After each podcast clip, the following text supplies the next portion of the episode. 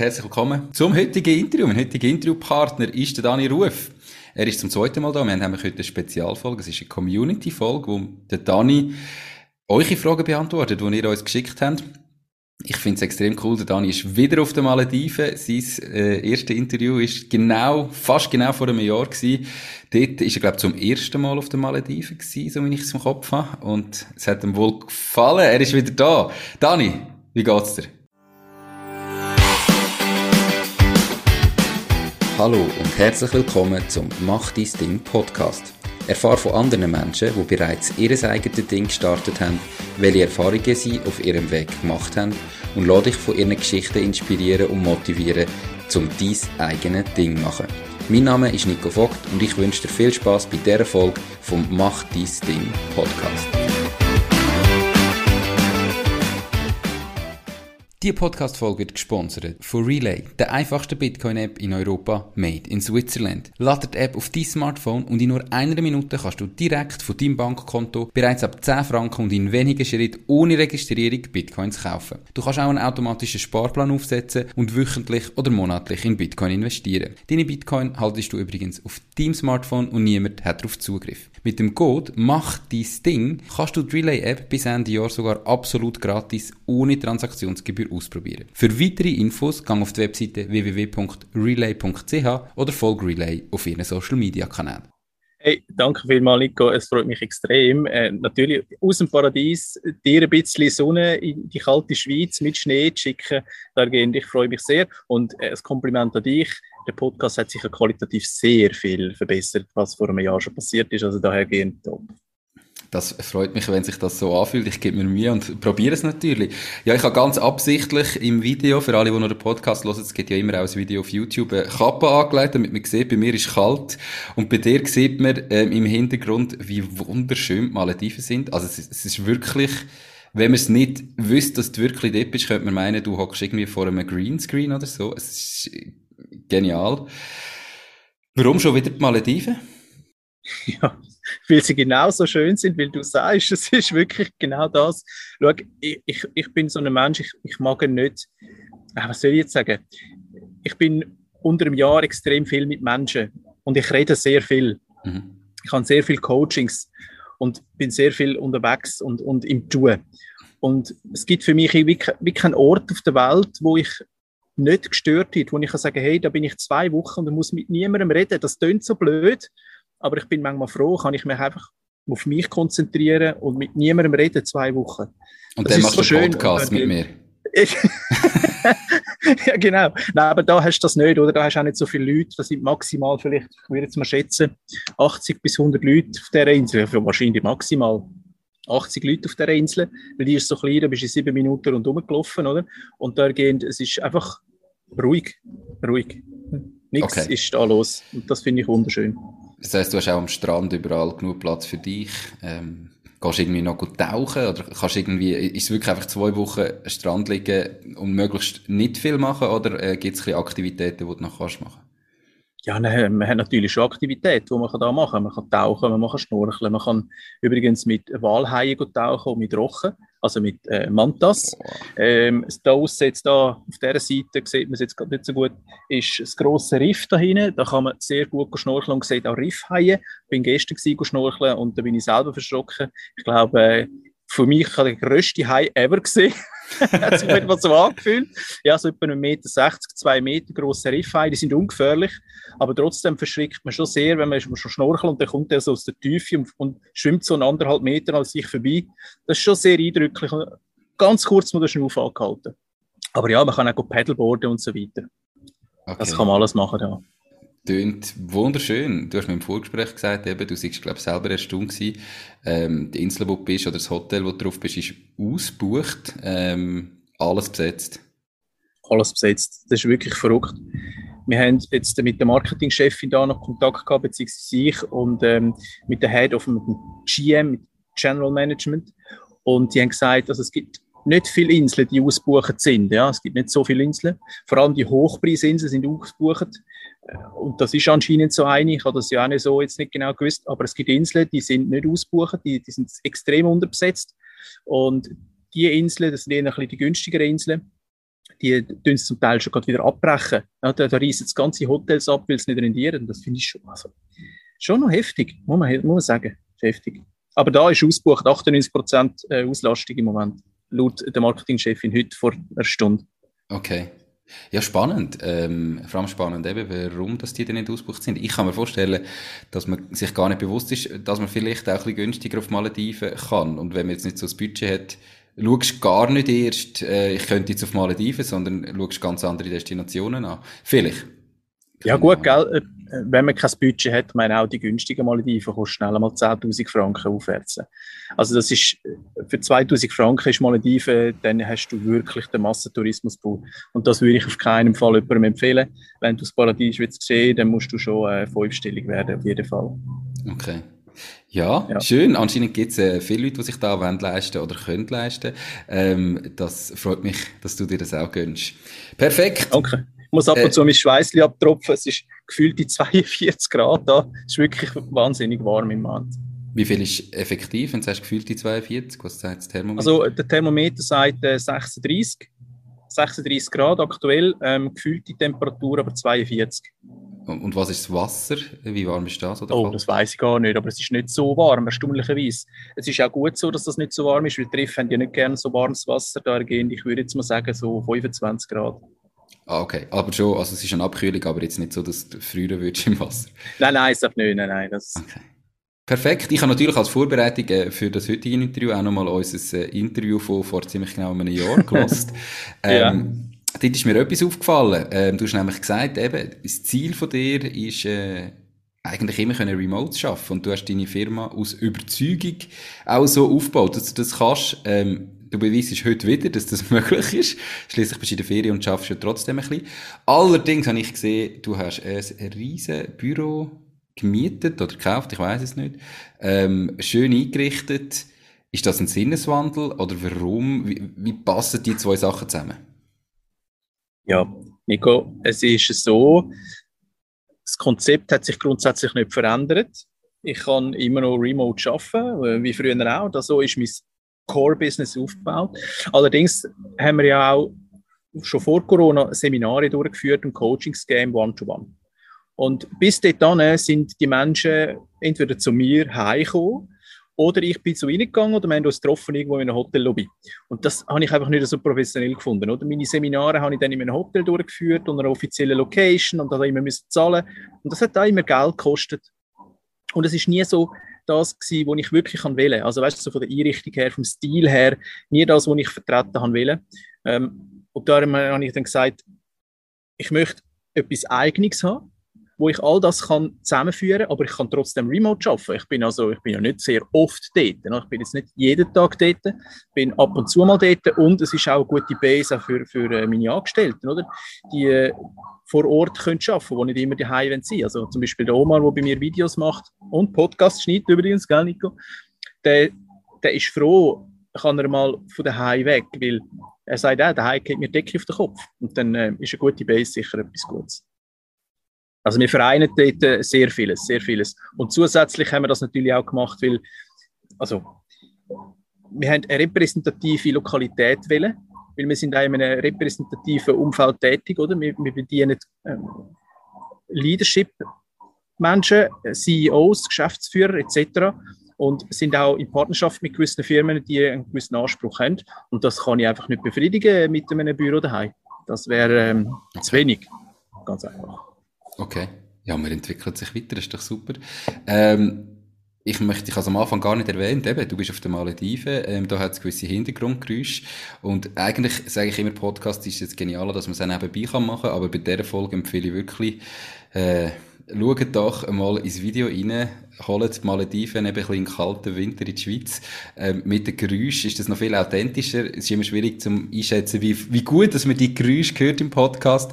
Äh, aber äh, es ist Hammer. Ich würde am liebsten gerade zu dir, zu dir kommen. Wirklich genial. Und? Ja, ja, es ist ausgebucht, hast gesagt, ich kann leider nicht. ja, das stimmt, das stimmt. Cool. Du hast vorher erwähnt, oder, dein Team, ähm, das ist ja auch eine Frage aus der Community und ich habe heute auch nochmal den Podcast eben gelost vor gut einem Jahr. Hast gesagt, mit Freelancers sind glaube ich zwei Festangestellte gewesen, plus Freelancers so ein Team vier, fünf Leute. Hat sich da verändert? Wie sieht das heute aus? Ja, es ist ziemlich ähnlich geblieben. Ja. Wir haben mehr die Freelance-Thematik jetzt umgesetzt. Das heißt, dass ich einfach hm, eine gewisse Risikoabwägung gemacht habe, weil ja, die Auftragslage ist, ist immer sehr schwankend, oder? Jetzt zum Beispiel im Moment ist es sehr gut, aber vor ein paar Monaten ist es sehr low gewesen. Und da bin ich auch irgendwo durchfroh gewesen, hat man nicht irgendwie drei Leute auf der Payroll, oder? Das ist ja ganz klar. Und die Menschen sind auch froh gewesen, sind sie nicht einfach da gewesen, zum nichts zu tun, weil es hat nichts zu tun gegeben. Ähm, sondern sie haben auf Projekt können arbeiten. Das ist für alle Beteiligten viel einfacher. Wir haben, also ich habe jetzt im Moment einen Fixangestellten, das ist der Omar, aber zwei, drei oder mehrere die äh, Freelance-Thematiken übernehmen, eben auch immer noch Fotografen im Hintergrund. Und jetzt kommen halt immer mehr dazu. Es geht so in partnerschaftliche Kooperationen rein. Es geht also nicht mehr darum, Freelancer unbedingt mit reinzunehmen, sondern auch in Partnerschaft zu gehen und gewisse Sachen wirklich auch gezielt können auszulagern. Äh, by the way, wer da jetzt zuschaut und das Gefühl hat, hey, ich bin Dani, möchte unbedingt arbeiten, ja, das Büro ist in Schindelegi. Wir haben, und das habe ich mir auf der Malediv jetzt überlegt, ich will unbedingt eine Stelle frei machen, für jemanden, der für mich äh, Lebensläufe kreiert, schreibt, coacht und designt. Das suche ich auf jeden Fall noch im Moment. Also wer da gute Lebensläufe schreibt, bewerben. Okay. Ähm, das ist etwas, was du bis jetzt selber gemacht hast, die Lebensläufe gemacht und jetzt einfach merkst, das ist etwas, was Ausmaß annimmt, dass du es abgeben. Ähm, ist ja jetzt ein Job, der nicht äh, herkömmlich ist. Äh, woher weiß ich, dass ich einen guten Lebenslauf schreibe? ja, das ist eine gute Frage. Also für sich selber, oder? Das ist ja beim Selbstmarketing genau das Gleiche. Sich selber einschätzen ist extrem schwierig. Dahergehend würde ich an der Stelle, wo du jetzt bist, oder an deiner Stelle, wo du zuschaust, den Lebenslauf mir einfach mal schicken, wenn du sagst, jawohl, für mich passt der. Ein guter Lebenslauf ist aber so, dass er hochfokussiert ist vom Inhalt her auf mich, was ich für Bedürfnisse habe. Und meine Bedürfnisse muss ich jetzt gar nicht groß mitteilen, sondern die sieht man auf der Website. Die sieht man aber in meiner ganzen Kommunikation, in meiner Art, in meinen Werten, die ich vertrete und poste und kommuniziere. Die Werte sollten vertreten sein. Das 0815 mag ich nicht. Also 0815 bitte nicht mir schicken, sondern nur Top-Lebensläufe, die hochfokussiert sind auf meine Bedürfnisse, wo ich kann sagen, okay, der hat das und das in der Praxis gemacht, das kann ich für mich umsetzen am besten geht mit einer Lösung dazu. Das wäre natürlich ideal.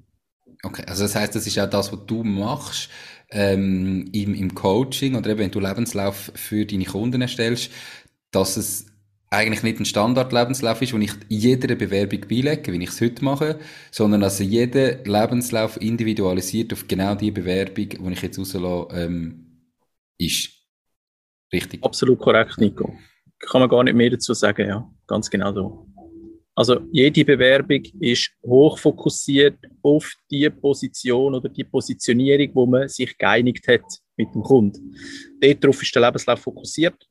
Jeglicher Inhalt von, von, nicht vom Namen, von der Positionierung über die USPs, über die Erfolge, über den Inhalt, also über die Tätigkeit, bis zu den Hobbys, fix fertig alles durchdenkt, wo hochspezifisch für den Job könnte relevant sein und relevant sind. Alles andere schmeißen wir raus ganz besser. Okay. Also das ist auch so ein bisschen Erfolgsrezept, im Fall, wenn man auf Stellensuche ist, dass man nicht einfach nur einen kurzen individuellen Text hat, sondern die ganze Bewerbung auf das abgreift. Ja, natürlich. Schau, irgendjemand hat da außen ein Problem oder ja, ein Problem zum Lösen und sucht dafür einen Mensch, der das Problem löst. Mhm. Jetzt, wenn dein CV zu mir kommt und das Problem sollte lösen, aber mehr Fragen nur wirft, als es beantwortet, dann löst das für mich kein Problem. Da gehen Sie, wir dürfen keine Fragen aufwerfen, sondern es wird nur Fragen beantworten. In dem Sinn, ich habe ein Problem, bitte löse mir das und zeig mir, dass was du gemacht hast und wie du es machst. Äh, das ist sicher ein, ein großes Erfolgsrezept von, von einem guten CV, dass es ein Storytelling von A bis Z das Ding durchzieht, ja, und nicht 100.000 Sachen drinstehen, die für mich wahrscheinlich zu 80 Prozent keine Relevanz haben, sondern dann lieber nur 20 Prozent reinschreiben, aber die sind wirklich relevant und ich kann selber von mir aus als Arbeitgeber den, den, den Fokus erkennen und sagen, jawohl, der ist top oder die ist top. Verstanden. Das ist ja jetzt eben eins von diesen Angeboten, die du hast für alle Leute, die dich jetzt, die vielleicht zulassen und dich noch nicht kennen, die das Interview vor einem Jahr nicht äh, gesehen oder gehört haben. Was bietest du neben diesen Lebensläufen noch? Was, was ist überhaupt das, was du als Dienstleistung anbietest? Ja, das ist noch speziell. Die Lebensläufe sind eine ganz lange Zeit, bis vor circa einem halben Jahr, mein Core-Business. Das, habe ich, das mache ich immer noch sehr gerne, überhaupt kein Thema. Aber es hat sich ein bisschen verlagert. Viele Menschen möchten nicht nur ein, ein CV fixfertig von mir bekommen, sie möchten von mir gecoacht werden, wie sie ein gutes CV schreiben. Sie möchten also das Know-how erlangen, wie sie das machen.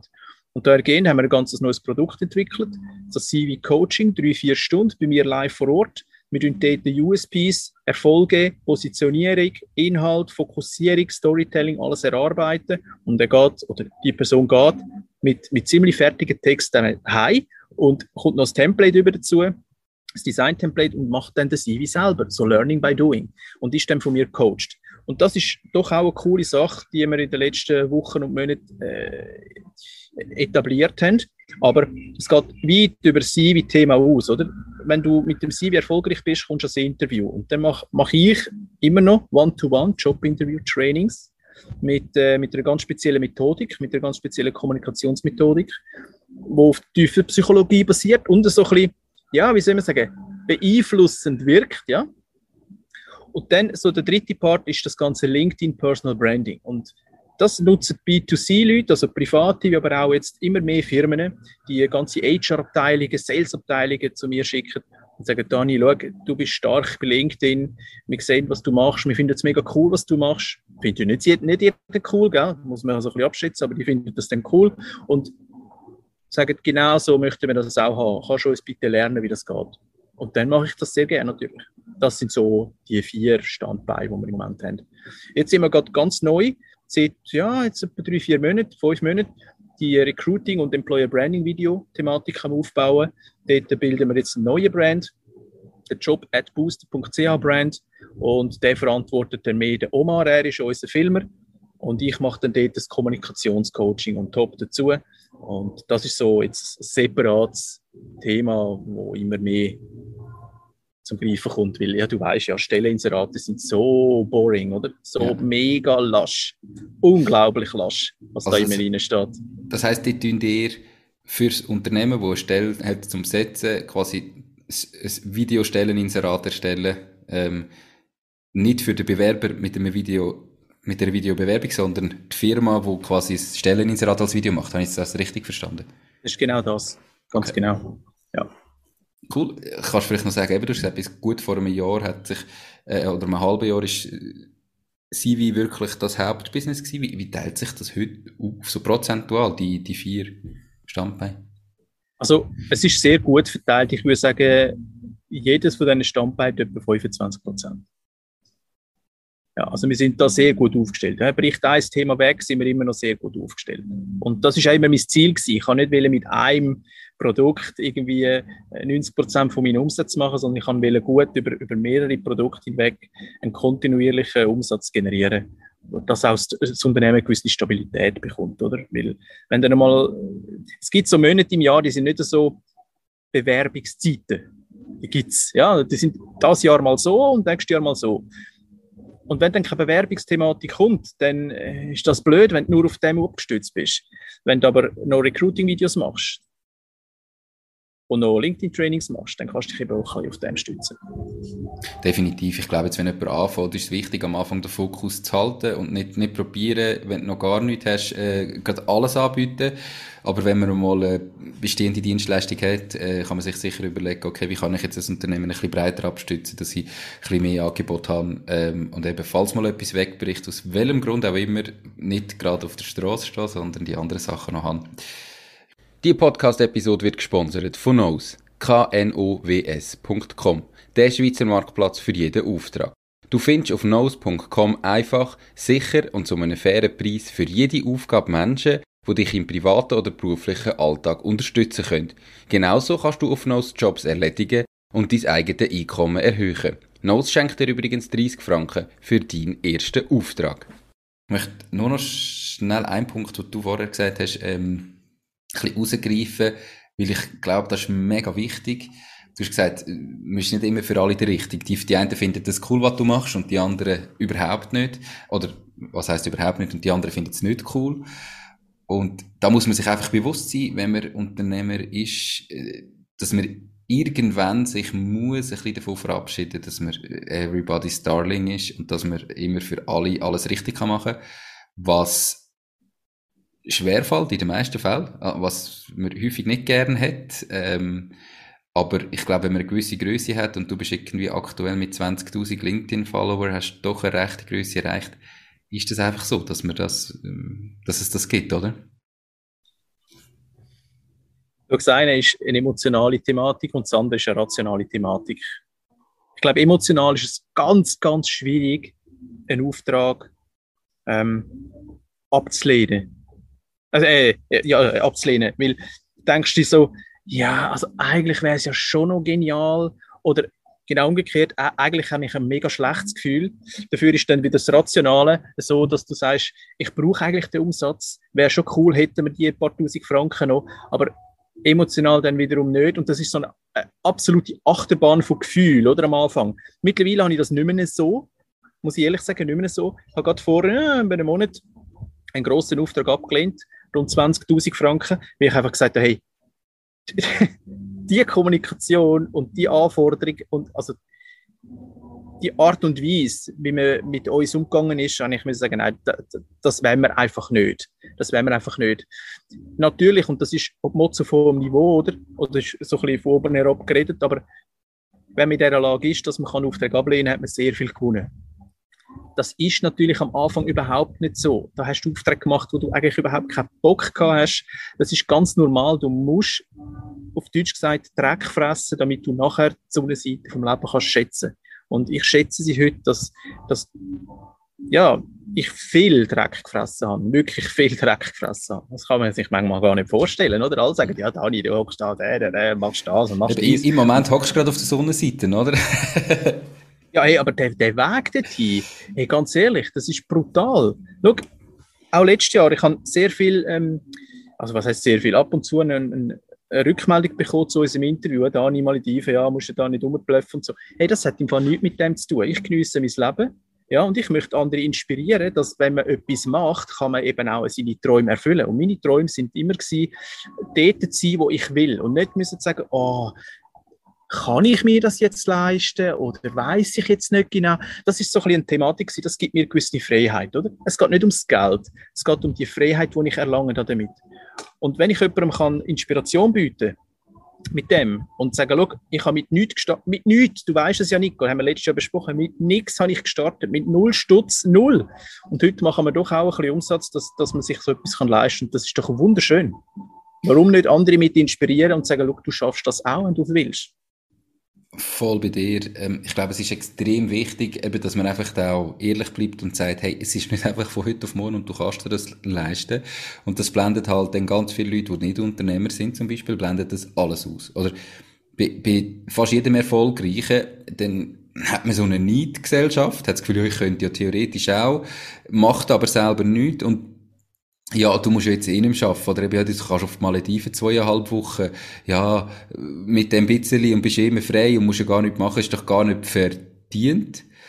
Und ich finde einfach, hey, es kann es jeder selber machen, aber zum dort hinzukommen, braucht es brutal viel. Und eben, irgendwann ist man, wenn man einen guten Job macht, in der Lage, einen Auftrag abzulehnen, äh, eine Partnerschaft abzulehnen, wenn es nicht passt. Am Anfang muss man halt einfach viel machen, wo man eigentlich keine Lust drauf hat, muss man sich da erarbeiten, dass man irgendwann dort ist, dass man irgendwann die Preise kann verlangen, dass man auch jemanden kann ablehnen kann, dass man irgendwann so viele Kunden hat, dass man andere kann ablehnen kann. Ähm, das muss man sich hart erarbeiten und dann dürfen wir es aber auch geniessen, oder? Also, soll man es auch geniessen? Ich meine, für etwas hat man es ja gemacht. Ich bin absolut bei dir. Ich bin absolut bei dir. Wenn, wenn so kritische Themen kommen, ja, wieso und musst du das unbedingt öffentlich machen und was weiß ich, halt das neidige, das neidige Thema, so ein leichter Need-Touch drin. Ich diskutiere mit so Leuten einfach auch nicht mehr. Verstehst du? Das nützt einfach auch nichts. Nicht, das hat nichts mit Überheblichkeit zu tun. Ich habe viel mit so Leuten diskutiert, glaub mir das. Aber es nützt nichts. Du kannst niemanden davon überzeugen. Sie müssen sich selber davon begeistern können. Und wenn du jemandem sagst, schau, du kannst in vier, in vier fünf Jahren kannst du dir ein, ich sage jetzt mal, äh, rein hypothetisch nicht bei jedem Business so, aber einfach so in vier, fünf Jahren kannst du dir das und das leisten, aber dafür machst du keinen Tag Ferien, du siehst deine Freunde sehr selten, du, bist deine, du kannst deine Beziehung an den Nagel hängen und so weiter und so weiter. Bist du bereit? Und 99% sagt, oh, ja, weißt du, ja, nein, doch nicht. Ja, so what? Dann, dann halt nicht. Ja, aber dann hör auf, mich voll jammern nachher, wie es nicht klappt. Das ist schon ein Punkt, wo ich muss sagen, ja, es nützt halt eben nicht viel mit, mit Menschen diskutieren, die nicht wollen, sondern du musst mit Menschen diskutieren, die eigentlich wollen. Ja, das Problem ist doch einfach, dass der Neid immer extrem selektiv ist, oder? Eben, der Neid ist jetzt, äh, vielleicht bei ganz vielen, die das Video schauen, ah, ich will auf die Malediven. Was das aber in der restlichen Zeit vom Jahr heisst, sich das zu erarbeiten, dass man dann vielleicht nicht einfach einen lockeren Job hat und am 5 Uhr Feierabend hat und nichts mehr muss arbeiten, sondern dass man halt vielleicht auch Wochenende und Abend und voll Einsatz gibt. Das blendet man in dem Moment voll aus und sieht jetzt nur die Malediven.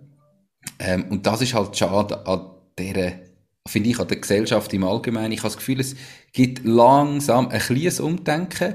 Ähm, aus meiner Erfahrung, oder das ist einfach mein Gefühl, das ich habe. Aber es ist doch immer so, eben, man, man sieht immer nur die guten Sachen, anstatt hinter dran zu sehen und das Big Picture anzuschauen und dann zu sagen, hey, ist das etwas für mich? Und dann sind wir meistens noch neidisch auf Sachen, die wir selber gar nicht wollen. Ganz genau. Und darum, das haben wir letztes Mal besprochen, ich weiß es noch genau, darum habe ich gesagt, ich habe alle Social Media Kanäle außer LinkedIn so ziemlich abgestellt. Ich schaue auch kein Fernsehen, ich schaue kein, kein nicht groß Netflix, ja, mittlerweile mache ich das ab und zu, aber ganz ehrlich, Bullshit ziehe ich mir nicht rein. Ja? Ich muss nicht anderen zuschauen, wie sie, was weiß ich, Instagramlen und in der Ferien sitzen auf dem Bötchen und so. Das muss ich alles nicht haben. Das ist reine Unterhaltung. Jetzt ist er aber direkt neben dir. ja, schau, er, schau, er ist gerade da unten. Schau, siehst du ihn da? Im Video sieht man ihn gerne. Ja, der Warum? hat... Gerade verschrocken. ja, genau. Ja, und, und das ist so ein Punkt. Und es ist nicht nur immer so, dass es viel Arbeitsleistung braucht, oder? Ich, mittlerweile schaffe ich auch nicht mehr so viel wie früher. Früher habe ich 15, 16 Stunden geschafft am Tag. So, hey, hi. Können wir das rausschneiden? Das gibt's doch ja. gar nicht. Ja. Ja, eben. Und mittlerweile schaffe ich vielleicht noch äh, zwischen fünf, drei, drei Stunden sehr produktiv und den Rest mache ich eher Arbeit am Unternehmen. Was aber wichtig ist, du musst auch sehen, es ist nicht immer Zeit, wo du investierst, sondern auch, es ist der finanzielle Part. Vier Jahre oder fünf Jahre lang jetzt, ich habe mir keinen Franken auszahlt als Lohn. Verstehst du? Andere machen das vom ersten Tag an. Ich habe mir das nicht gemacht, weil ich gesagt habe, ich möchte jeden Franken wieder investieren in die Firma oder wenn ich mir etwas auszahle, das wieder investieren, dass sich es wieder vermehrt. Also so ziemlich 100 Prozent von meinem privaten Kapital fast. Ich weiß, das ist Hochrisiko, das würde kein Investmentbanker so machen, aber mir ist das ziemlich wurscht. Mein ganzes Kapital ist investiert irgendwo. In Krypto, in dies und das und so weiter. Und das schafft für mich den ganzen Tag. Und das finde ich so spannend. Ich brauche das Geld nicht. Verstehst du? Ich bin nicht geldgeil.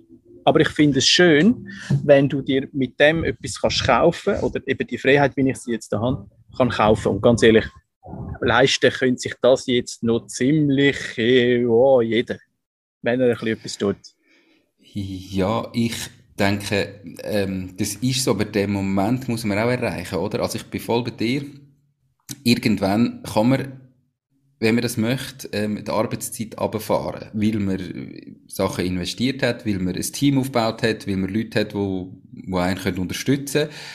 Aber am Anfang, wenn du mit nichts anfängst, braucht es einfach den Zeiteinsatz. Es braucht ja. einfach die langen Wochen. Und wenn wir denn, und wenn wir jetzt eben irgendwann, oder, dann sagst du da ja drei Stunden am Tag produktiv arbeiten, dann sehen alle dann, haben das Gefühl, ah, ich mache mich jetzt auch selbstständig, dann muss ich nur drei Stunden pro Tag arbeiten, oder? und nachher verdiene ich viel Geld und kaufe Malediven.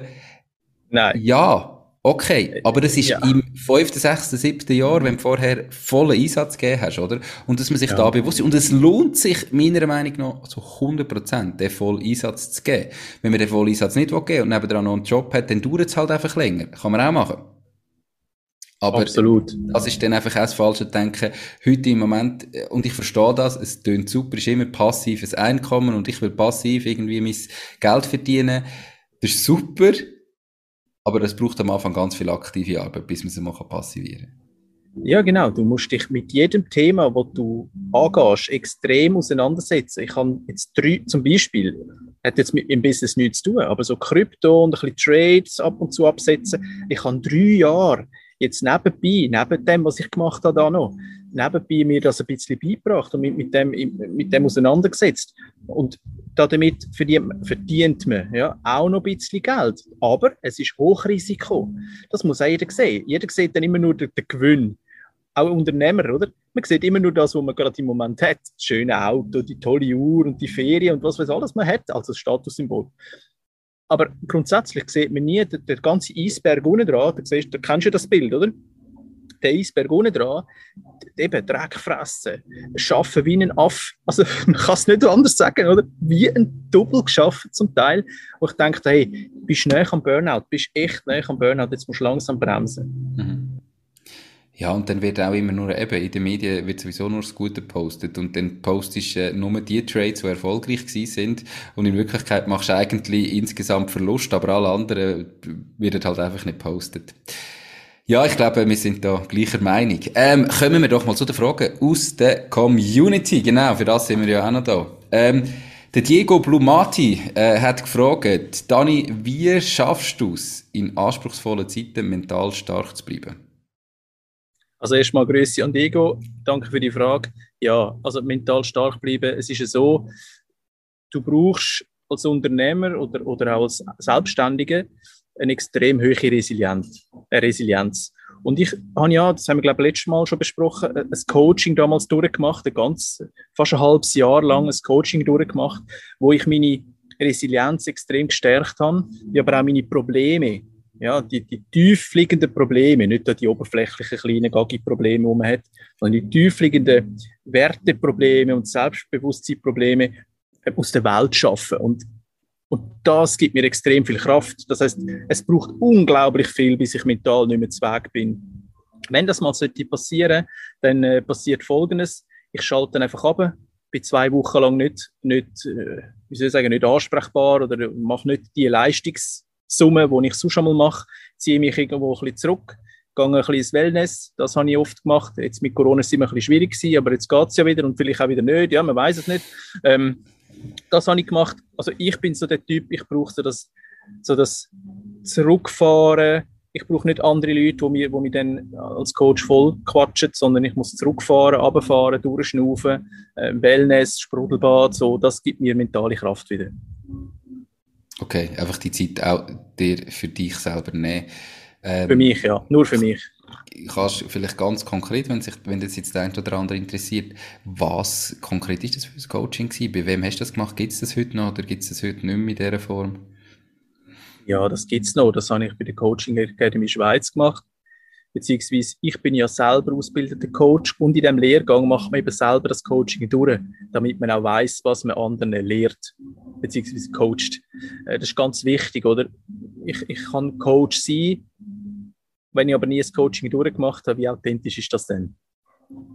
Das heißt, ich kenne den Output von dem und dahingehend ja, kann man nur empfehlen. Es ist ein systemisches Coaching, geht also sehr tief in die, in die, äh, in die Psychologie rein, so, ins, ins Unterbewusstsein rein. Und dort löst du deine äh, hartnäckigen Probleme und musst der Person, jetzt mal ganz banal gesagt, der Person verzeihen, die, die dir das angetan hat.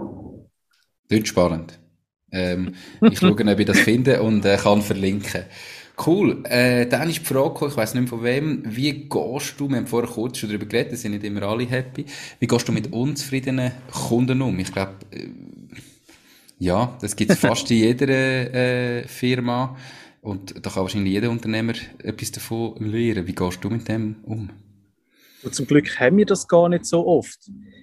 In diesen vier Jahren zusammenzählt sind es vielleicht sechs oder sieben im Fall. Es sind echt nicht viel gewesen, wirklich nicht ich bin selber manchmal erstaunt, oder? Aber wenn wir so etwas haben, dann äh, probiere ich irgendwo eine Lösung zu finden. Logisch. Äh, es kommt immer darauf an, warum der Kunde oder die Kundin unzufrieden ist. Ist vielleicht die Qualität der Arbeit zu wenig gut gewesen oder hat es den Anspruch nicht genügt? Ist das Wording im CV falsch gewesen? Ist die Lieferfrist zu lang oder hat man etwas nicht eingehalten, was man versprochen hat? Das sind ganz unterschiedliche Themen und es, es kann so weit gehen, so im Sinne von, du, es tut mir leid, ich zahle dir alles zurück, bis zu einem gewissen Teil zurück.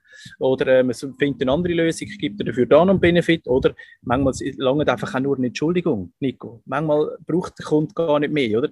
Es kommt immer ein bisschen auf die Schwere drauf an, aber äh, bis jetzt haben wir noch nie einen schweren, einen wirklich extremen Fall gehabt. Ich glaube, der gröbste war mal, dass eine Kundin gesagt hat, sie, ist nicht, sie hat nicht das bekommen, was sie erwartet hat. Und dahergehend kann sie das nicht brauchen. Und somit haben wir einfach den kompletten Betrag zurückgezahlt und fertig. Aber das ist, das ist der einfache Part. Man hat diskutiert und geschaut, was nicht und wie nicht und genau nicht, hat das schon analysiert. Ich zahle nicht einfach so einen Betrag zurück, nur weil einer sagt, ja, mir, mir gefällt mir nicht, oder? Das machen wir nicht. Aber wir diskutieren sehr intensiv nachher miteinander. Ja, wir haben auch schon Projekte abgebrochen gegenseitig, wo wir gesagt haben, das, was du jetzt bekommen hast, das passt soweit. Ich glaube, dein Erfolg ist jetzt schon eingetroffen. Dahergehend brauchst du das danach gar nicht mehr, obwohl wir es eigentlich buchen können. Ja. Okay. Gibt's also auch. Ja, ja. Ähm, jetzt, eben ist es um Kunden gegangen. Ähm, du bietest ja, wenn du zum Beispiel ein CV anbietest, dann geht es ja darum, dass jemand eingeladen wird in ein Bewerbungsgespräch oder je nachdem eine Stelle bekommt. Ähm, mhm. Kommt es vor, dass jemand nach einem Coaching oder in einem Coaching am Schluss gleich kein Job hat, gleich kein Bewerbungsgespräch Einladung hat ähm, oder am Bewerbungsgespräch versagt, einfach den Job nicht findet, den er eigentlich gern will. Und was passiert dann? Ja, natürlich gibt es das. Auch da, das ist rein menschlich. Auch da muss man auseinandernehmen, wo der Grund liegt. Weil wir, wie ich am Anfang gesagt habe, wir fokussieren den CV auf eine Positionierung und nicht den CV kannst du nachher für fünf andere Stellen benutzen. Auch wenn es der gleiche Job ist, die Firma hat nicht die gleichen Werte und nicht die gleichen Probleme. Dahergehend muss der Inhalt angepasst werden. Und sehr oft ist es aber dann so, im Gespräch mit den Kunden findet man dann sehr schnell heraus, dass das nicht passiert ist und darum der Erfolg ein bisschen ausgeblieben ist. Ich will da die Schuld nicht abschieben, ganz klar nicht, aber es ist sehr oft so, dass Menschen nicht die Rat befolgen, die wir ihnen geben. Weil sie sind anstrengend, ja, Nico, sie sind nicht lustig.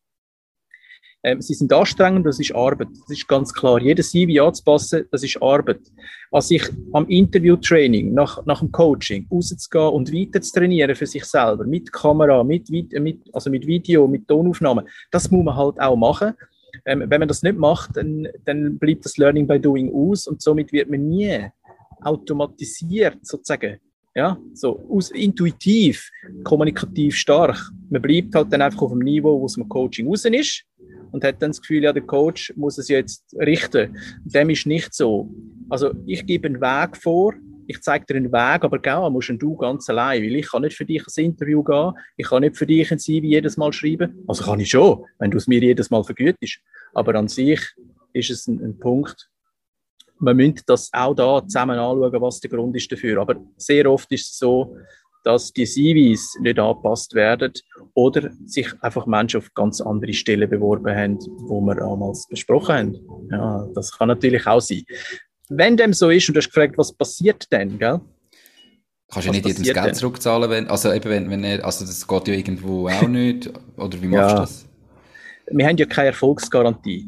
Mhm. Also ich bin ja nur eine Hilfestellung, ich bin keine Garantie, dass du den Job bekommst. Und dahingehend habe ich immer probiert, nicht einfach nur ein CV zu verkaufen, sondern eben auch ein ganzes Servicepaket rundherum. Ja, es ist also nicht einfach nur ein Dokument, das du bekommst, sondern wir machen einmal im Jahr oder zweimal im Jahr ähm, Networking-Events, wo du kannst gratis kommen als Kunde bei uns. Wir haben gewisse Partnerschaften, wo, wo dir zur Verfügung stehen, wo du könntest nutzen, aber auch das nutzen nicht einmal die Hälfte der Leute nutzen das. Die kommen dann halt irgendwann und sagen, dann, ich habe keinen Erfolg mit dem CV. Dann sage ich, ja, wieso sagst du mir das erst jetzt? Weil, schau mal, der und der und der kenne ich noch, den kann ich dich reinbringen ohne CV oder den kann ich dich reinbringen mit CV, dann müssen wir noch kurz anpassen, wie auch immer. Das machen wir schon, aber ich kann ja nicht allen Kunden anrennen, sondern ich bin ja auch angewiesen auf Feedbacks von den Kunden, die dann zu mir kommen und sagen, da ist mein Problem, können wir bitte noch mal etwas machen. Dann können wir immer darüber reden, oder? Mhm. Weil, ganz ehrlich, es liegt in beiden Interessen. In meinem Interesse, dass der Kunde so schnell wie möglich wieder auf dem Arbeitsmarkt etabliert ist und für den Kunden selber, dass er äh, glücklich ist, oder? Das ist ja ganz klar. Ja.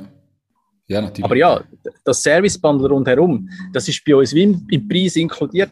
Und das macht uns auch zusätzlich nochmal einzigartig. Wer hat das denn schon? Mhm. Ja, okay. Ähm, wie wichtig ist Qualität? Also weißt du, jetzt in deinem, mhm. in deinem Tun, in all dem, was du machst, also es spielt ja alles ein bisschen in das Gleiche hinein, aber wie wichtig ist Qualität? Ja, Qualität ist, ist key. Im Prinzip. Darum machen wir für jedes CV, für jedes individuelle Package machen wir ein Coaching. Ja? Wenn ich ein LinkedIn-Profil optimiere, dann nehme ich nicht einfach das CV vom Kunden oder Kundin und mache eins zu eins Copy-Paste, sondern ich mache ein Coaching. Was sind ihre Werte? Was bewegt die Menschen? Was ist ihre Passion? Für was leben die Menschen? Für was? Ja, und so weiter. Das brauche ich, um den Menschen auch kennenlernen, oder? Um den Menschen spüren. Und wenn ich den Menschen spüre, dann kann ich das in Texte verfassen. Und gerade letzte Woche äh, läutet mir einer an und sagt, Dani, du bist mir empfohlen worden von XY. Ich habe dem sein LinkedIn-Profil gesehen. Ich will von dir ein LinkedIn-Profil und ein CV, weil ich das so geil gefunden habe, was du da geschrieben hast über den Mensch. Ich kenne ihn und das, was du geschrieben hast, ist eins zu eins die Person. Und mhm. das ist doch die Kunst.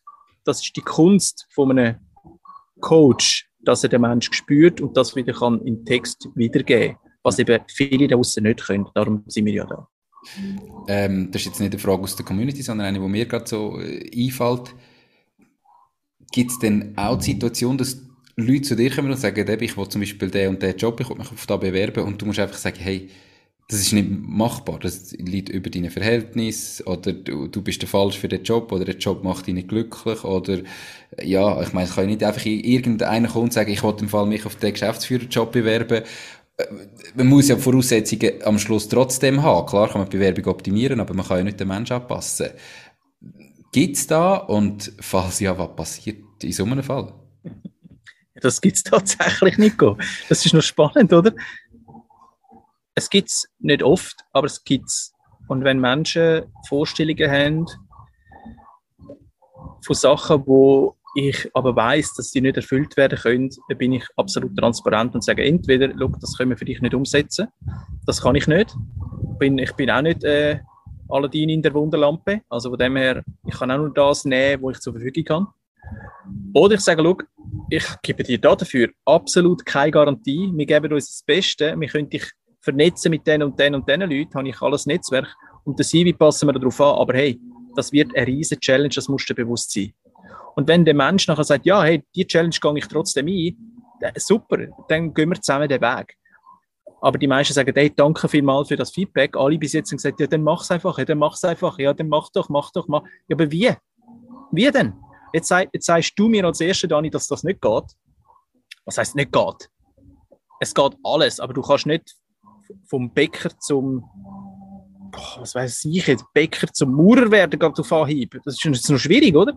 Dahingehend bin ich absolut realistisch und kommuniziere das auch. Das wäre das wär auch total Blödsinn, jetzt da irgendeinen Auftrag anzunehmen, wo ich dann am Schluss einfach nur Geld verdient habe und der Kunde sagt so, äh, schön, aber bringt nichts. Ja, ja, ja das macht Definitiv. Ähm, was ist deiner Meinung nach dein Erfolgsgeheimnis?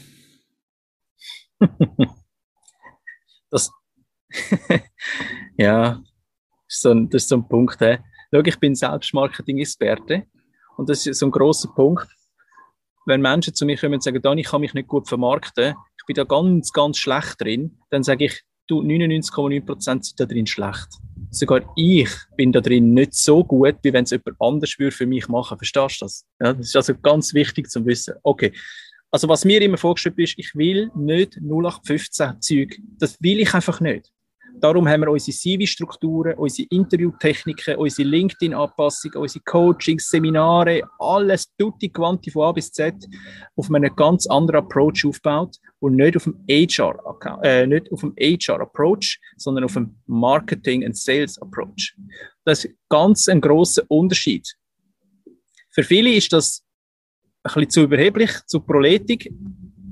Ist es im Prinzip nicht, weil es basiert auf Fakten und Fakten sind nie proletisch, ja, tendenziell, also nie, nie proletisch.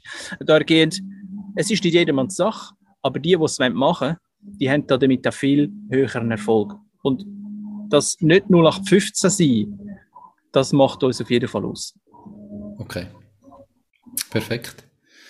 Ja, ich glaube auch eben, am Schluss muss man sich bewusst sein, du kannst nicht, du bist nicht der Aladdin und man kann nicht zu dir kommen, nachher hat man einen super Job, man muss nachher an sich arbeiten, man muss nachher weiter üben, üben, üben und ähm, das da dazugehört. Jetzt hast du vorher erzählt, was im letzten Jahr gegangen ist. Jetzt hat der Peter Bolliger gefragt, was sind denn so deine neuen Ziele fürs kommende Jahr? Was, wo bist du in einem Jahr?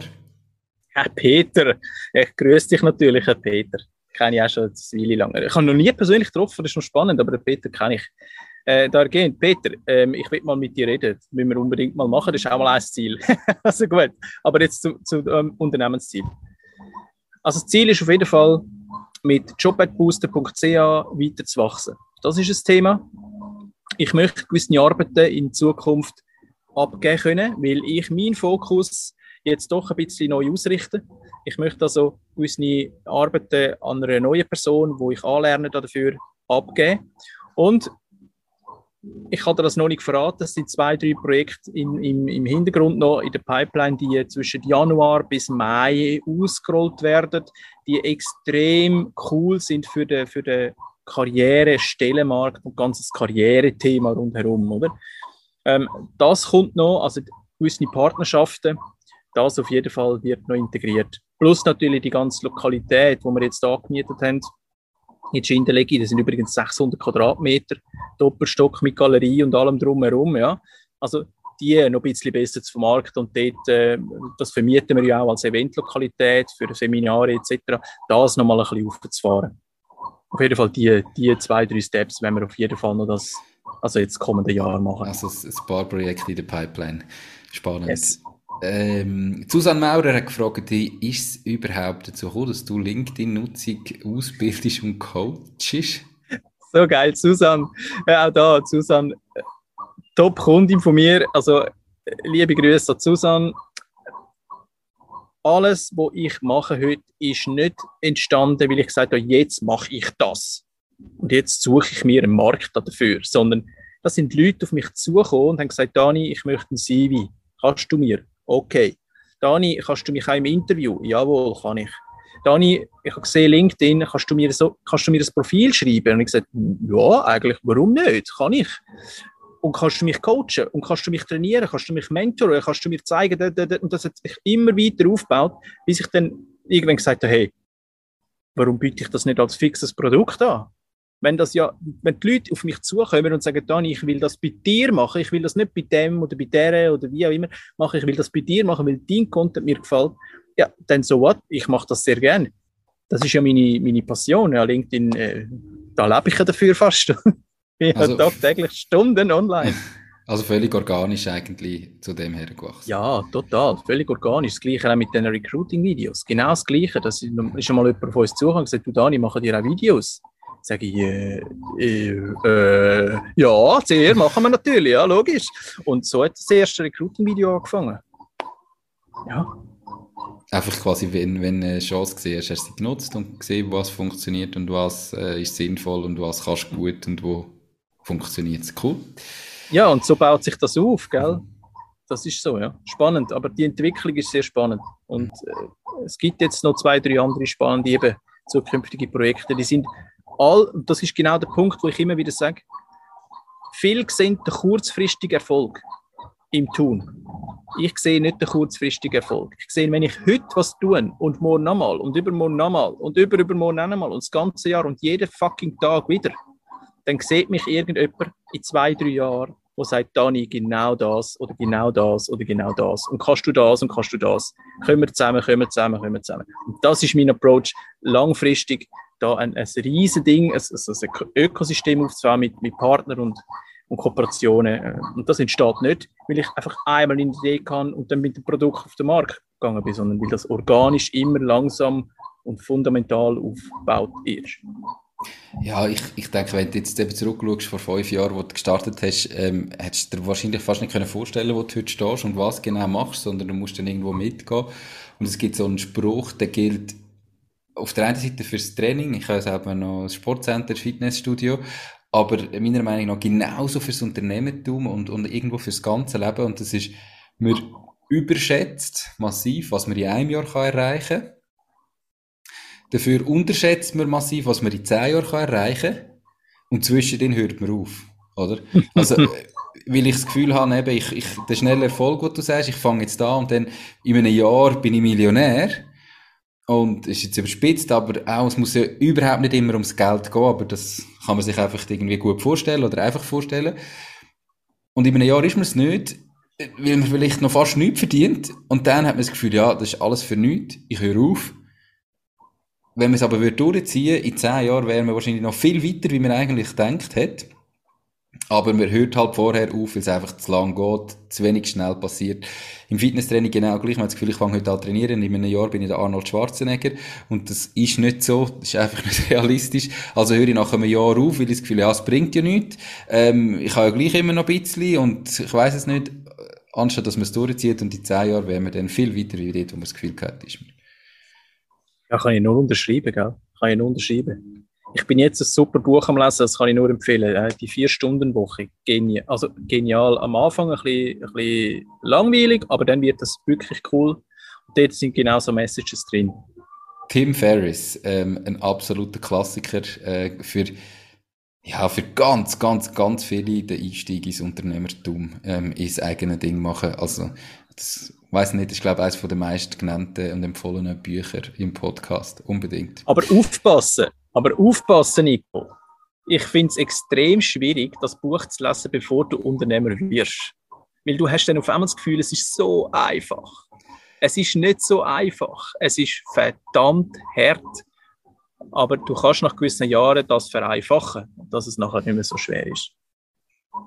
Natürlich. Ähm, also es ist sicher nicht so, dass eben die vier-Stunden-Woche so gut. Es ist sicher nicht so, dass du arbeiten und das Gefühl ich mache von Anfang an immer die vier Stunden. Aber es zeichnet halt das Bild, wie es könnte sein, wo so ähm, motivierend ist, dass man dann anfängt. Oder, aber man muss sich bewusst sein, dass es nicht äh, ab dem ersten Monat so einfach ist, definitiv. Absolut. Tanja Meder hat äh, noch gefragt, ob es überhaupt legal ist, dass du von der Malediven mit Sonnen und 36 Grad da quasi ähm, LinkedIn-Posts machst und mit mir einen Podcast führst, wenn es in der Schweiz schneit. Oder ob wir da irgendwie den Bus verlangen dafür. Das mir so als, äh, als, als Seitenhieb. Sie hat dann aber auch noch gefragt, ähm, was, cool. was du siehst, was der grösste Fehler ist, wo man in der Selbstvermarktung macht. Was ist so da, wo du am meisten siehst oder am häufigsten? Sich selber zu unterschätzen und zu wenig, äh, sich selber zu wenig schätzen und unterschätzen. Also der größte Fehler ist, nichts machen in der Selbstvermarktung und sich zu unterschätzen ähm, und sich zu, zu wenig selber wertzuschätzen. Ja, also du musst ein, ein Statement auf dem Markt, du musst dich selber so wertschätzen, wie du bist und sagen, hey, ich bin so echt top. Das tönt so, ah, so egoistisch und so ein bisschen selbstherrscherisch und, und wie auch immer, ja. Fast schon narzisstisch, aber ich glaube, als Unternehmer oder Unternehmerin musst du gewisse Affinität haben für dich selber. Du musst sagen, jawohl, das, was ich mache und das, was ich bin, ist echt top. Wenn du das nämlich nicht hast und sagst, ja, ich weiß nicht genau, mm, vergiss es. Du musst da dahinter 120 Prozent stehen. Und für das musst du das extrem geil finden, was du machst. Ja, wir haben äh, das Problem doch, man ist immer in seiner Bubble innen und dann hat man immer das Gefühl, ja, aber irgendwie, dann gibt es jemanden, der vielleicht noch grösser ist oder gerade wenn man startet, der noch weiter ist und dann hat man das Gefühl, ich kann ja noch gar nichts, weil das, der kann ja noch viel mehr und hat immer das Gefühl, man kann so wenig und sieht in diesem Moment nicht, wie viele Leute es gibt, die noch viel weniger können, wo man vielleicht genau der Richtige wäre dafür, oder nicht? Also, weißt, Total. Schau, jetzt, jetzt ist ein super Beispiel, das ich kann, auf der Malediven. Wir haben da eine Influencerin beobachtet. Die ist da ins Hotel gekommen und hat tolle Bilder gemacht auf diesen Stories, ja, auf, auf der Hotel-Instagram-Page. Äh, und ich habe das Gleiche gemacht und habe das einfach dann gesehen und gesagt, mega schön, was die macht. Und dann habe ich mir überlegt, ihr Business ist nicht an sich Influencing, sondern sie verkauft Templates für dein Insta-Profil für irgendwie 49 Dollar oder sowas. Ja? Du kannst also Templates kaufen, so, so ich weiß gar nicht, wie das heißt. Ja, Templates, dass, dass dein LinkedIn-Profil, äh, dein Insta-Profil top aussieht. Mhm. Und dann habe ich, hab ich äh, meiner Freundin auch gesagt, du bist doch grafisch auch so affin. mach doch auch so etwas. Ja, ich weiß nicht, meinst hey, Ja, natürlich. Why not? Ja, mhm. aber die kann das viel besser. Und genau das ist der Fehler. Die kann das viel besser. Ja, und what the fuck? Ist mir doch scheißegal, ob die das besser kann. Ich will das jetzt auch machen. Wenn ich das will, dann ist doch mir das gleich, ob der das besser kann oder wie auch immer. Und ich sage immer wieder, du musst nicht der Beste sein. Ich glaube, das haben wir letztes Mal schon besprochen. Du musst nicht der Beste sein, du musst der Bekannteste werden. Und wenn du der Bekannteste bist, ist das gleich, ob du der Beste bist oder nicht. Sondern dann kommt keiner mehr an dir vorbei. Und das ist so der Approach, den ich fahre. Ich muss nicht der Beste sein in allem. Es gibt sicher viel bessere als ich. Keine Ahnung. I don't know. Ja, vor allem, du kannst ja gar nicht der Beste werden, wenn du nicht anfängst, weil du das Gefühl hast, ich kann es nicht. Also wie willst du überhaupt der Beste werden, wenn du nicht startest? Oder? Ich sage, das kommt glaube, noch hinzu, ja. Es muss logisch, muss man irgendwo immer dabei bleiben und sagen, ich will besser werden und ich probiere besser zu werden. Aber der Beste sein und niemand weiß, es bringt nichts. Und, äh, wie du sagst, oder? Ich meine, wenn du jetzt das Beispiel von deiner Freundin nimmst, ja, die andere kann sie im Moment wahrscheinlich besser. Sie hat es vielleicht auch schon hundertmal gemacht. Aber wie möchtest du je dort ankommen, wenn du nicht anfährst, es nicht anbietest und es nicht machst und dich immer damit verbesserst, oder? Es, es, es, ist so, man kennt den Spruch, es ist noch kein Meister vom Himmel gefallen. Es ist einfach so. Man muss irgendwann mal anfangen. Man hat halt da extrem Mühe, und das verstehe ich, das geht jedem gleich, Geld dafür zu nehmen am Anfang, wenn ich sie noch nicht habe. Aber hey, dann nimmst du am Anfang ein bisschen weniger Geld und machst schon mal die ersten Aufträge, die ersten Referenzen, deine ersten Leute, die dich weiterempfehlen. Und dann musst du einen Moment finden, wo du deine Preise kannst erhöhen kannst. musst auch ein bisschen wissen, was bin ich wert. Aber ich glaube, die allermeisten brauchen das zuerst das einfach mal Dienstleistung da. Du hast gute Feedbacks kommen von Kunden. Ähm, und dann musst du halt am Anfang ein bisschen den Preis reduzieren. Mehr für dich selber, dass du überhaupt getraust, weil mit Hochpreisen ähm, wirst vielleicht mehr verdienen, aber für die meisten geht das einfach dann im Kopf nicht auf, wenn du startest und es noch nie gemacht hast. Das ist ja wie wenn du über Nacht eine Million gewünscht oder Millionen gewünscht. Du kannst damit einfach nicht richtig umgehen. Mhm. Ganz ehrlich, du musst dir dies, deine Expertise erarbeiten. Du musst dir dein Finanzpolster erarbeiten. Du, du kannst das nicht schätzen und verkaufen. Das geht einfach irgendwie nicht. Also ich habe noch niemand gesehen und die Coaches, die das versprechen, es gibt ja ganz viele Coaches, die sagen, ja, jetzt äh, die Methode und dann verdienst du fünfstellig und zehnstellig im Jahr, was ever, ein hoher Hafenkäse, oder? Also für mich wirklich total Blödsinn, sondern hey, fang einfach mal ein bisschen an, biete auch mal etwas kostenlos an, gang doch mal, was weiß ich, ich habe am Anfang auch gratis dies und jenes gemacht, bin gratis an Events auftreten, habe Speeches gemacht, gratis, bin einen halben Tag oder mehr unterwegs gewesen, für, dass ich gratis für jemanden, der damit Geld verdient, dem kann einen, einen Vortrag bieten auf der Bühne für 100 Leute. Hey, wie viel Zeug habe ich gratis gemacht? Wie viel? Ich weiß es nicht mehr, aber es ist extrem viel. Stunden um Stunden. Und ich glaube, wenn du nicht bereit bist, das zu machen, wie willst denn du Referenzen sammeln? Wenn du von Anfang an sagst, ja, ich habe jetzt ein Produkt, kostet 20 Mil, ja schön, wer soll jetzt das kaufen? Du musst jetzt erst mal 100, 200 Testimonials sammeln, damit du überhaupt einen geilen Beruf hast auf dem Markt, dass die Leute sagen, oh, okay, 100 haben das schon getestet, dann kann es ja kein Käse sein.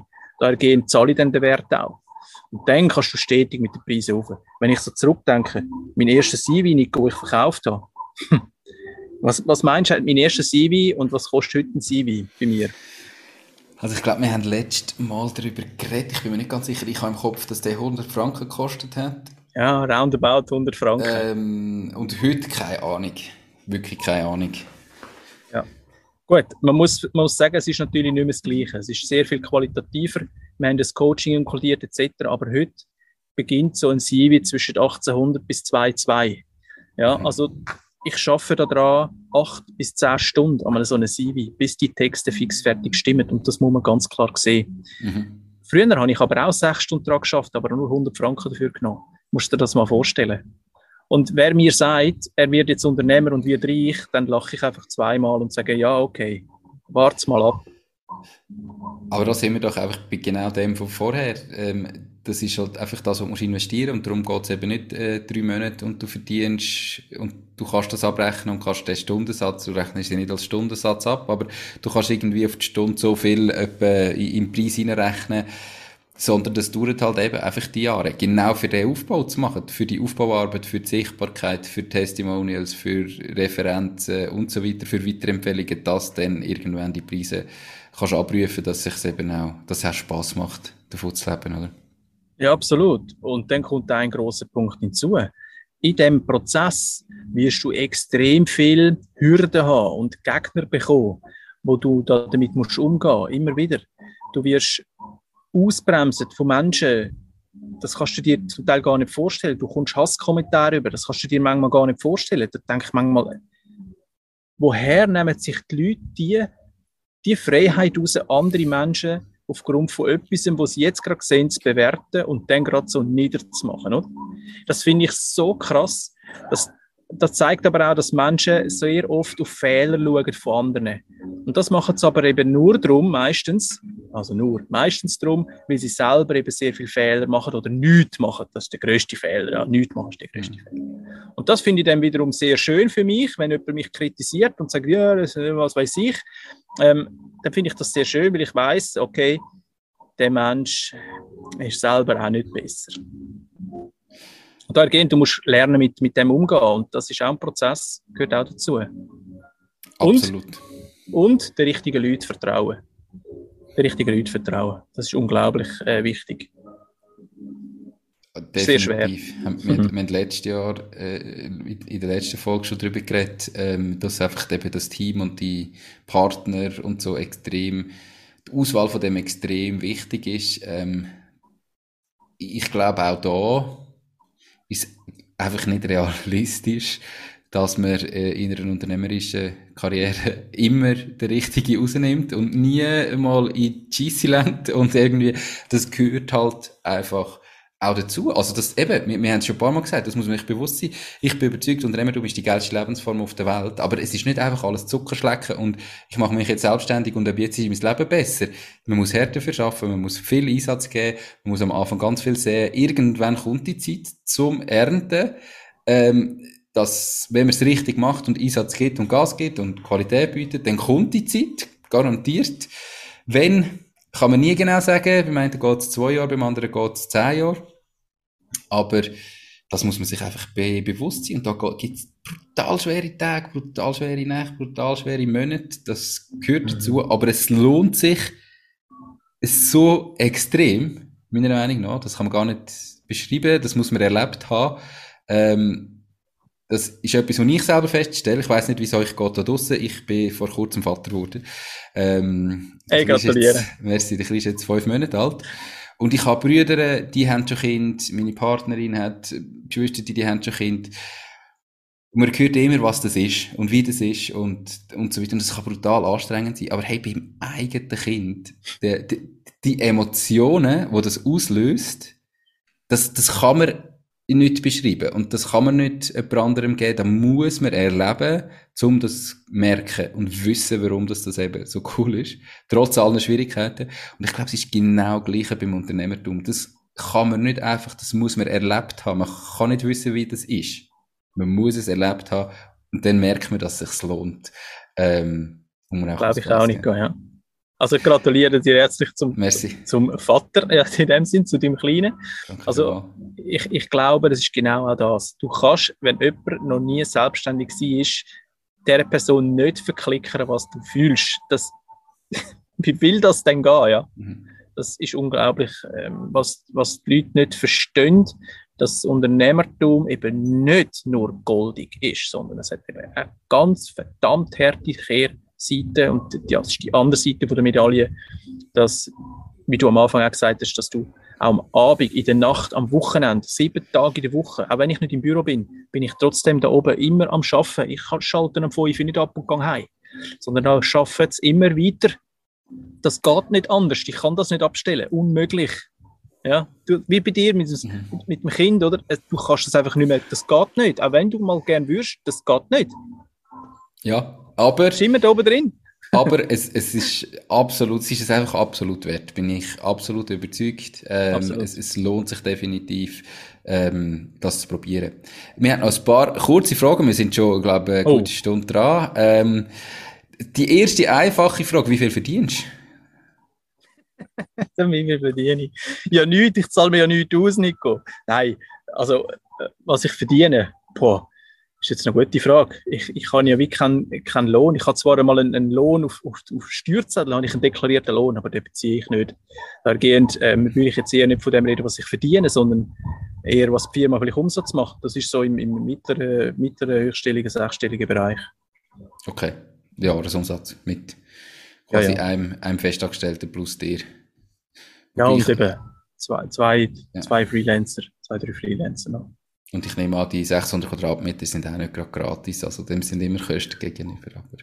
Ja, definitiv, ja. Also da verschreckt er noch eine, äh, einige Leute, was das Ding kostet, ja. ja. Könntest du einen, könntest einen Angestellten zahlen im Jahr, bei der Fall. Ja. ja, das denke ich sofort, das glaube ich sofort. Ähm, Gibt es Sachen, die du nicht gerne machst? Ganz viel, Nico. Ich tue zum Beispiel nicht gerne aufräumen, ich hasse aufräumen. Also, ich, also aufräumen, ich rede nicht zu viel Kleider wegräumen. Das mache ich zwar auch nicht gerne, aber äh, ich tue nicht gerne Buchhaltung machen. Das, ja, das, ist für mich furchtbar. Also das administrative Thema ist für mich eine furchtbare Geschichte. Äh, das Einzige, was ich gerne mache, ist Rechnungen schreiben. Das finde ich super. Äh, Offerten machen wiederum so mäßig. Äh, mache ich aber auch sehr selten, zum Glück. Dahergehend, es ist mehr so das administrative Thema, das ich nicht gerne mache. Ja. Also alles, was mit Ordnung irgendwo durch ist, das ist nicht so mein Ding. Das machst du noch selber oder hast du denn das mittlerweile irgendwie an, zu einem Großteil an einen Treuhänder ausgelagert oder an einen Buchhalter oder so? Das ist alles ausgelagert, dann fix, fix Angestellte sozusagen, also nicht Angestellte, aber eben so ein Freelancer mhm. mit einem Fixvertrag, Mandat. Ein Treuhänder, der übernimmt mir jede Quittung, jedes, jede Rechnung kann ich einfach schicken und machen, ich habe damit nichts zu tun. Nichts. Okay. Auch alle Überweisungen, ich habe damit nichts zu tun sind eben so Sachen, wo man sich dann kann erkaufen mit dem Geld. Oder es geht nicht darum, dass man irgendwie dann das teuerste Auto kauft und weiß ich nicht was, sondern du hast am Anfang gesagt Freiheit. Und das ist zum Beispiel die Freiheit, dass man eben die Sachen auch auslagern und jemand dafür kann zahlen, wo das übernimmt. Ähm, für da muss man einfach zuerst das Geld verdient haben, oder? Mm, ich sehe es leicht an. Ja, natürlich musst du das Geld verdient haben. Die Frage ist aber, wie viel, wie viel Geld verdienst du, weil du es auslagerst? Du dir vorstellen, du, ich investiere in eine Jahresabschlussrechnung zwei Tage. Mhm. Wie viel Geld habe ich an diesen zwei Tagen durch das Coaching verdient? Da kannst du locker 5000 Franken verdienen. Also, das geht. Ähm, und der Treuhänder kostet wahrscheinlich etwa genau das im Jahr. Da gehen sofort auslagern. Ich weiß, es ist ein verdammt grosser Posten, aber der, der Posten lohnt sich, so, sofern man Arbeit hat. Ja, wenn man keine Arbeit Richtig. hat, muss man nicht diskutieren. Logisch. Aber dann ist auch der Stundenlohn von sich selber nicht hoch, weil man mhm. ja keine Arbeit hat. Dahergehend, mein Stundenlohn steigt natürlich stetig. Und dahergehend äh, überlege ich mir auch das. Mhm. Was kann ich auslagern, wo ein anderer ein bisschen günstiger machen kann, als wenn ich es machen bin ich voll bei dir, aber das meine ich mit, ich muss zuerst verdienen, für dann muss ich zuerst die Aufträge haben und, und wenn ich selber mal äh, merke, oder ich habe nicht das Gefühl, ich arbeite jetzt nur einen Tag in der Woche, kann, kann ich schon. Okay. Wenn, wenn, ich nicht, nach Lebensstandard, oder? wenn ich das natürlich kann verkaufen aber ähm, und, und du gerade alles, was ich nicht gerne mache, auslagern, sondern ich glaube, am Anfang gehört das dazu, bis man dann irgendwie merkt, jetzt habe ich so viele Aufträge, jetzt kann ich die Zeit produktiv für den Kunden arbeiten, kann die abrechnen, also kann ich die, die Sachen, die ich nicht so gerne mache, auch jemand anderem abgeben. Ja, schau es mal anders an. Kann ich denn überhaupt am Unternehmen arbeiten, wenn ich es nie auslagere? Langfristig überhaupt nicht. Also, ja, wahrscheinlich ich, nicht, ja. Ich glaube auch da, also das ist meine Meinung, da gibt es auch nicht richtig und falsch, oder? Sondern nein, nein, äh, man muss situativ. sich ganz am Anfang überlegen, oder man muss sich mal überlegen, was wollte ich von meinem Leben? Wie soll mein Leben aussehen? Äh, wie, und ja, wie stelle ich mir mein ideales Leben vor? Wie sieht vielleicht die ideale Woche aus, das ideale Jahr? Und dann muss ich mein Unternehmen so aufbauen, dass es genau dort drauf einzahlt, oder? Und dann, wenn ich jetzt zum Beispiel sage, eben, ich möchte einfach, ich brauche nicht viel Geld, ich möchte ein bisschen mehr verdienen wie da, wo ich brauche, ich möchte aber viel Freiheit, Selbstbestimmtheit, von überall aus können arbeiten, vielleicht auch, ich will nicht müssen führen, das ist ja voll okay, dann muss man nicht Angestellte haben, man kann einfach seine Zeit verkaufen, man kann selbstständig sein, ist überhaupt nichts Schlimmes, im Gegenteil, kann super sein, wenn es für dich selber stimmt. In dem Moment macht es nicht Sinn, wenn ich die Ziele sage, ich will jetzt ein Startup gründen, ich habe externe Investoren und weiss ich noch, weil dann habe ich den Druck, ich habe Leute von oben, ich habe Leute von unten, ich muss Mitarbeiter aufbauen. Ja, das ist dann einfach der falsche Weg. Aber das muss man sich zuerst überlegen. Und wenn man sagt, ich will eine Firma aufbauen mit Mitarbeitern, dann muss ich können an dieser Firma arbeiten, dann muss ich das Zeug können abgeben, ähm, sonst komme ich nie nie dorthin. Aber diese Frage bin ich der Meinung, stellt sich leider viel zu wenig Leute. Die muss mich zuerst mal stellen. Wie soll mein Leben überhaupt aussehen? Und aufgrund von dem nachher sein Businessmodell so gestalten, wie es geht. Wie du gesagt hast, letztes Jahr, oder? Ganz gezielt hast du es so aufgebaut, dass du alles kannst remote machen. Ähm, weil wenn du dein Leben so willst führen musst du nicht nachher im ersten Moment das Büro mieten und irgendwie, das bringt dir dann gar nichts. Das muss man sich mal überlegen.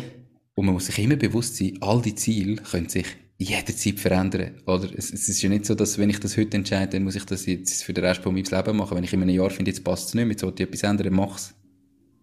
Nur du kannst es machen, niemand anders. Nur du kannst es machen, genau. Nur du. Wer sonst, wenn nicht du? Genau. Noch zwei letzte Fragen. Ähm, Gibt es den okay. perfekten CV? Ich glaube, wir haben es fast schon ein bisschen beantwortet im Gespräch, aber äh, gib mir noch mal ganz eine konkrete Antwort drauf. Gibt's nicht. Es gibt kein perfektes CV. Es gibt nur ein ideales CV für eine Position. Aber ob der dann wirklich auch perfekt ist, ist eine ganz schwierige Frage, beziehungsweise ganz schwierig zu erfüllen, weil du weißt nie 100 Prozent, was auch hinter dem Stelleninserat steht. Zum Beispiel, ja, wenn du dich auf eine Stelleninserat bewirbst. Aber du weißt nie, was hinten dran steht. Darum vorher anrufen, Fragen stellen, Fragen stellen, Fragen stellen. Und nicht ist die Stelle noch frei, sondern konkret, was sind das für Projekte, was habe ich in den nächsten Monaten zu tun, wo sind Challenge, was funktioniert jetzt nicht, damit ich mein CV darauf ausrichten kann. Und dann gibt es ein nahezu perfektes CV, aber ganz perfekt ist auch der nie. Es hat immer irgendetwas drin, das nicht zu 100% ist. Also gibt es nicht, aber nahezu. Ähm, was ich nur eben spannend finde, an der, an der ganzen Diskussion, was heute so oft gekommen ist, ist, ist genau das, oder? Ähm, das hat die Leute, egal um was es geht, ob ich mich selbstständig mache, ob ich einen neuen Job finde, ob ich meinen Traumjob finde, es ist Arbeit, es kommt nicht von nichts. Oder ich kann nicht einfach sagen, ich will die Stelle, Stellenbeschreibung anschauen, das CV in fünf Minuten ein bisschen individualisieren, sondern wie du sagst, du musst Recherche, was genau brauchen wer ist verantwortlich, was ist dem wichtig, nachher dann, ähm, was ist genau die Stelle, was ist die Firma, was habe ich gemacht, ähm, sich vorbereiten auf das Vorstellungsgespräch, üben, üben, üben. Das finde ich einfach extrem spannend, wo ich jetzt so ein bisschen mein Learning daraus auch über deinen Job, oder? Es ist halt einfach immer Arbeit. Ähm, aber Arbeit, die sich lohnt. Und dann noch hat jemand ja. gefragt, ob du auch kannst helfen, wenn jemand jetzt einen sehr breiten, komplexeren Werdegang hat, jetzt nicht so der Standard, sondern eben so ein bisschen alles einmal ein bisschen gemacht hat. Das ist, das ist noch lustig, weil das fragen eigentlich noch relativ viel. Wenn ich Leute am Telefon an, so in den Erstgespräch, du Dani, kannst du mir helfen? Weißt, ich habe einen ganz speziellen Werdegang, ganz speziell, das hat sonst niemand. Dann sage ich, ja, logisch, das hat eigentlich jeder hat einen speziellen Werdegang und so speziell ist der gar nicht. Du meinst nur, ist so, weil er sehr schwierig ist für dich zum Verkaufen, Fuß aber gar nicht so extrem schwierig. Wichtig einfach da, ja, man kann helfen, auch bei einem sehr breiten, komplexen Werdegang, auch mit viel Stellenwechsel Wechsel oder sehr ähm, breite Tätigkeitsfelder kann man helfen. Auf jeden Fall, ja. Das gibt äh, sehr gute Methoden.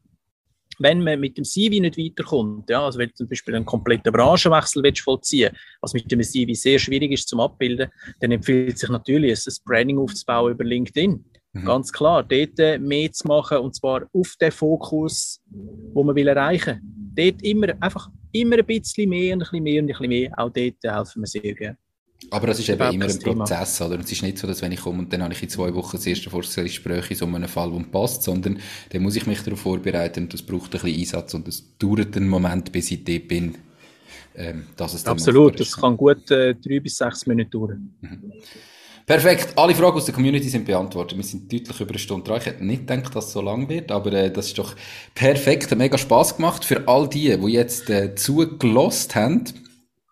Ähm, der Dani macht nachher noch ein paar Videos und schickt mir die, die werden hinter das YouTube-Video noch äh, hergehängt, dass man mal noch besser sieht, wie sieht die Inseln aus, wo er in sieben Minuten rundherum kann laufen Was bringen die Malediven? Ähm, ich bin selber noch nie gewesen. Aber wenn ich jetzt so hinter dich schaue und dann das Video schaue, dann denke ich mal, ich glaube, irgendwann muss ich das auch mal erleben. Dani, merci vielmals, hast du dich diese Frage gestellt. Ich glaube, es war sehr lehrreich gewesen. Ich wünsche dir noch ganz eine gute Zeit auf den Malediven und freue mich, wenn wir uns vielleicht auch irgendwann einmal noch in Live sehen und nicht nur immer äh, per Zoom. Unbedingt, unbedingt. Äh, Nico, du kannst jederzeit bei uns in Ginderliga vorbeikommen. Wir machen für eine Podcast-Folge bei uns, whatever. Wir reden miteinander, whatever. Wir finden irgendwie mal einen Termin miteinander. Perfekt. Aber es freut mich äh, sehr und ich danke dir vielmals für auch die Anfrage, dass ich wieder kann dabei sein kann. Dann wünsche ich dir auch einen ganz guten Tag. Ich hoffe, es ist nicht zu kalt. Es hat, glaube ich, Schnee. Dahergehend, in ein paar Tagen bin ich auch wieder zurück. 6. 7. Dezember bin ich da wieder zurück und äh, gehe dann Schön. dem alten, den alten, dem alten Trott wieder nach im Schnee. Perfekt. Ja, es ist aber zwar sehr, kalt, dann, aber die Sonne scheint, wenn ich zum Fenster raus schaue, von dem her. okay, Perfekt. sehr gut. Hey, aber merci vielmals, gell? Und äh, alle, die zugeschaut und zugelassen haben, auch. Danke dir. Ich glaube, alle, alle wichtigen Infos sind ja in den Show Notes verlinkt. Definitiv. Etc. Danke vielmals. Wir hören uns. Ähm, genieß deine Zeit noch in dem Fall, wenn du wieder zurückkommst und alles, alles Gute. Mach's. Ciao, Dani. Danke dir. Ciao, Nico. Mach's gut. Tschüss. Das war es auch schon mit dieser Podcast-Folge. Ich bedanke mich ganz herzlich fürs Zuhören. Ich würde mich außerdem extrem freuen, wenn du auf meine Webseite www.mach-dies-ding.ch wirst gehen und dich dort in mein Newsletter einträgst. Damit kann ich dich über neue Folgen und Themen, die dir helfen, dein eigenes Ding zu starten, informieren. Nochmal danke vielmals fürs Zuhören und bis zur nächsten Folge vom Mach dies Ding Podcast. In dem Sinn, alles Gute und bis dann, dein Nico.